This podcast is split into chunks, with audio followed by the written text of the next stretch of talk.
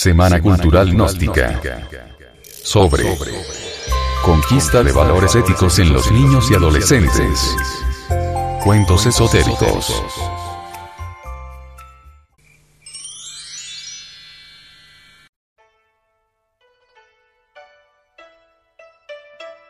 La conciencia del pez. Abrir la mente interior.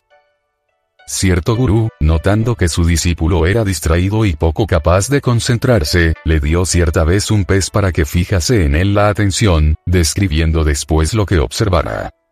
Pasados algunos instantes volvió el discípulo y dijo todo lo que observó con respecto al pez. Dijo a qué especie pertenecía, cuántas aletas tenía, su tamaño, peso, color y otros detalles visibles. Eso todo el mundo lo ve, dijo el maestro. Vuelve y bríndame detalles que no todos sean capaces de observar, agregó. El discípulo volvió a examinar el animal y notó que no tenía cejas ni pestañas. Muy animado con la observación buscó contento al gurú relatándole lo que había notado. Eso todo el mundo lo puede ver, repitióle el maestro. Volvió el discípulo a examinar con más cuidado al pez, dispuesto ahora a un examen más profundo.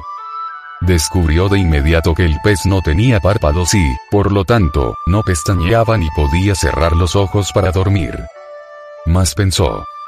¿Será que los peces no duermen? Concluyó inmediatamente que, como todos los animales, los peces deberían dormir. ¿Cómo podrían, sin embargo, dormir con los ojos abiertos? Tenían párpados internos o alguna válvula que interrumpiese, cuando fuese necesario, el nervio óptico, el proceso sería totalmente mental, desligando el pez la mente de los ojos para poder dormir. En esas elucubraciones pasó una semana entera para pensar, imaginar, deducir y formular hipótesis, y entonces buscó al gurú, comunicándole sus observaciones y dudas. Bien, hijo mío, dijo el maestro, hasta aquí observaste únicamente los ojos del pez, y eso fue suficiente para sugerirte dudas y problemas. Vuelve a hacer observaciones más detalladas, agregó. Al término de algunos años volvió el discípulo, ahora profesor de ictiología. El deseo de conocer todo acerca de los peces y sobre todo el anhelo de despejar las dudas surgidas, habíanle llevado a estudiar profundamente el asunto. El maestro lo recibió con la misma sonrisa compasiva y llena de amor. Largo camino recorriste, hijo mío. Dime ahora una cosa. ¿Cómo es la conciencia de los peces? Lo ignoro totalmente, fue la respuesta.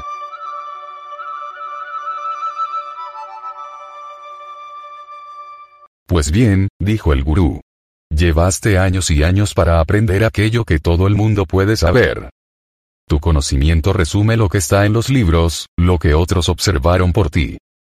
Eras un discípulo incapaz de concentrar la mente sobre determinada cosa. Cuando te mandé observar el pez tu mente agitada solo pudo penetrar la superficie del problema.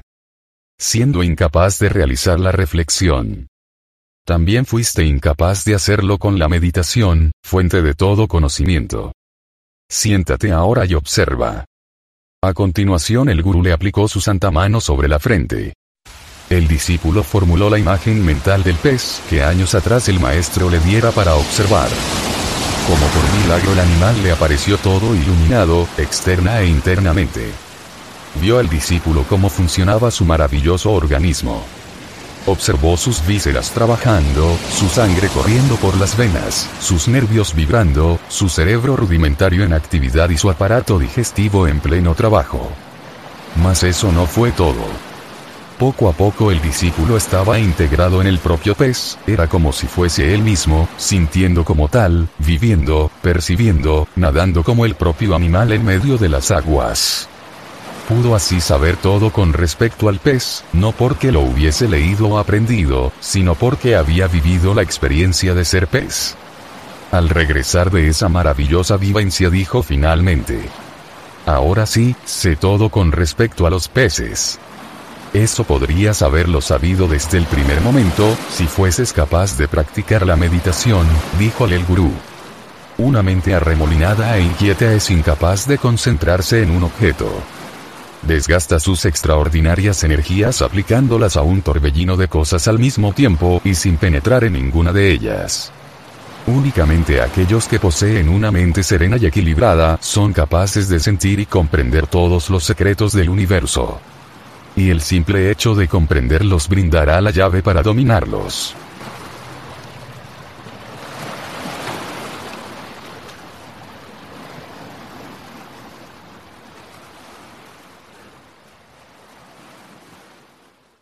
Ahora vayamos hacia los Himalayas.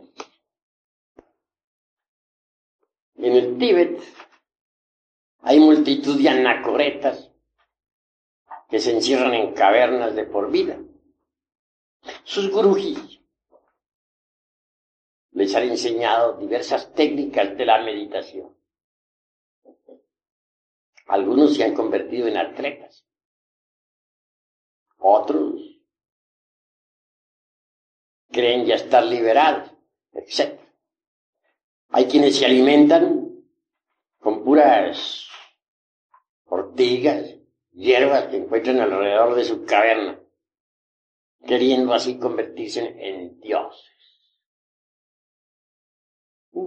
Cada cual es libre de pensar como quiera, pero a mí me gusta aclarar misterios. No negamos que algunos de esos anacoretas han conseguido hacerse verdaderos atletas de la meditación. En ese estado de éxtasis.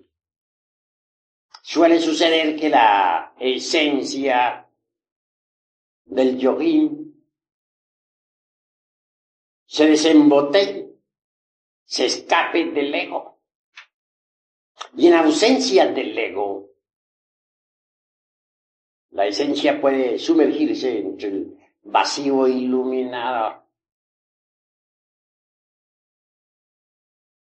Allí hay ausencia de hombres y de Dios, pero se escuchan las palabras del Eterno.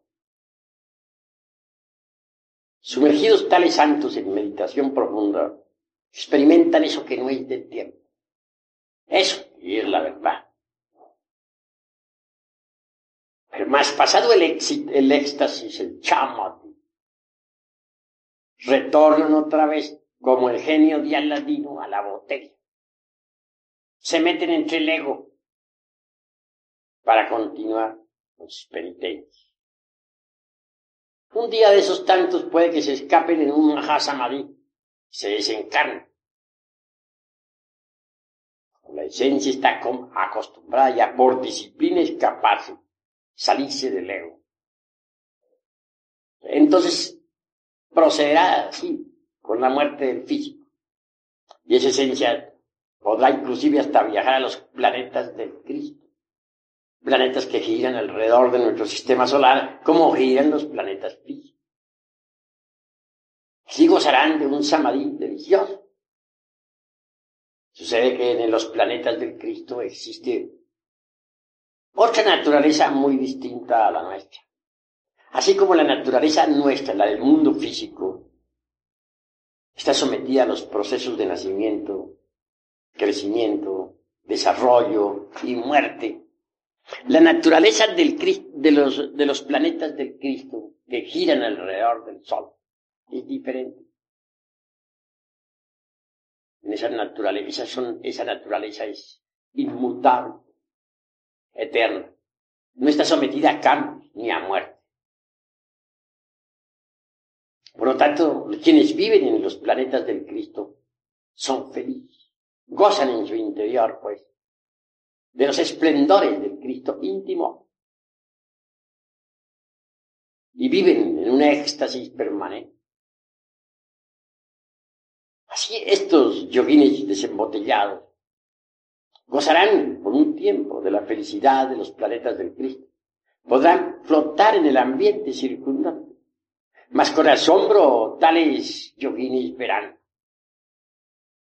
que no son habitantes de esos mundos. Se les admite de visita, pero que realmente no tienen derecho a existir allí. Tan tremendas realidades les lleva, les lleva a comprender que aún están incompletos, que no están liberados como lo suponían antes de morir. y con dolor regresan nuevamente, como el genio de la lámpara de Aladino a la botella, es decir, al ego. Así, hay muchos que en el Oriente, en el Tíbet, se consideraban santos e iluminados, que desencarnaron en Mahasamadhi, que el pueblo veneró como a dioses, viven ahora en el mundo occidental convertidos en personas vulgares, comunes y corrientes. De manera, pues, que si uno no aniquila el ego, no logra la liberación final. Esa es la cruda realidad de los hechos. Aunque practique muchos ejercicios yógicos, aunque se encierre en cavernas aislado del mundo, alimentándose con hierbas por ahí silvestres, etc. Si no destruye el ego, no se libera.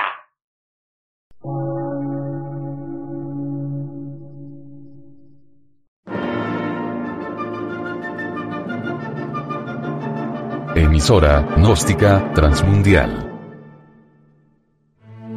Por una nueva civilización y una nueva cultura, sobre la faz de la Tierra.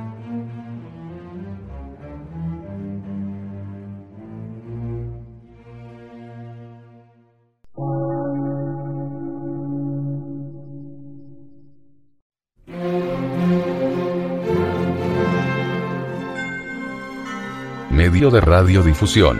Científico, artístico, místico y filosófico. De la Asociación Colombiana de Centros de Estudios Gnósticos, Antropológicos, Psicológicos y Culturales. A.C.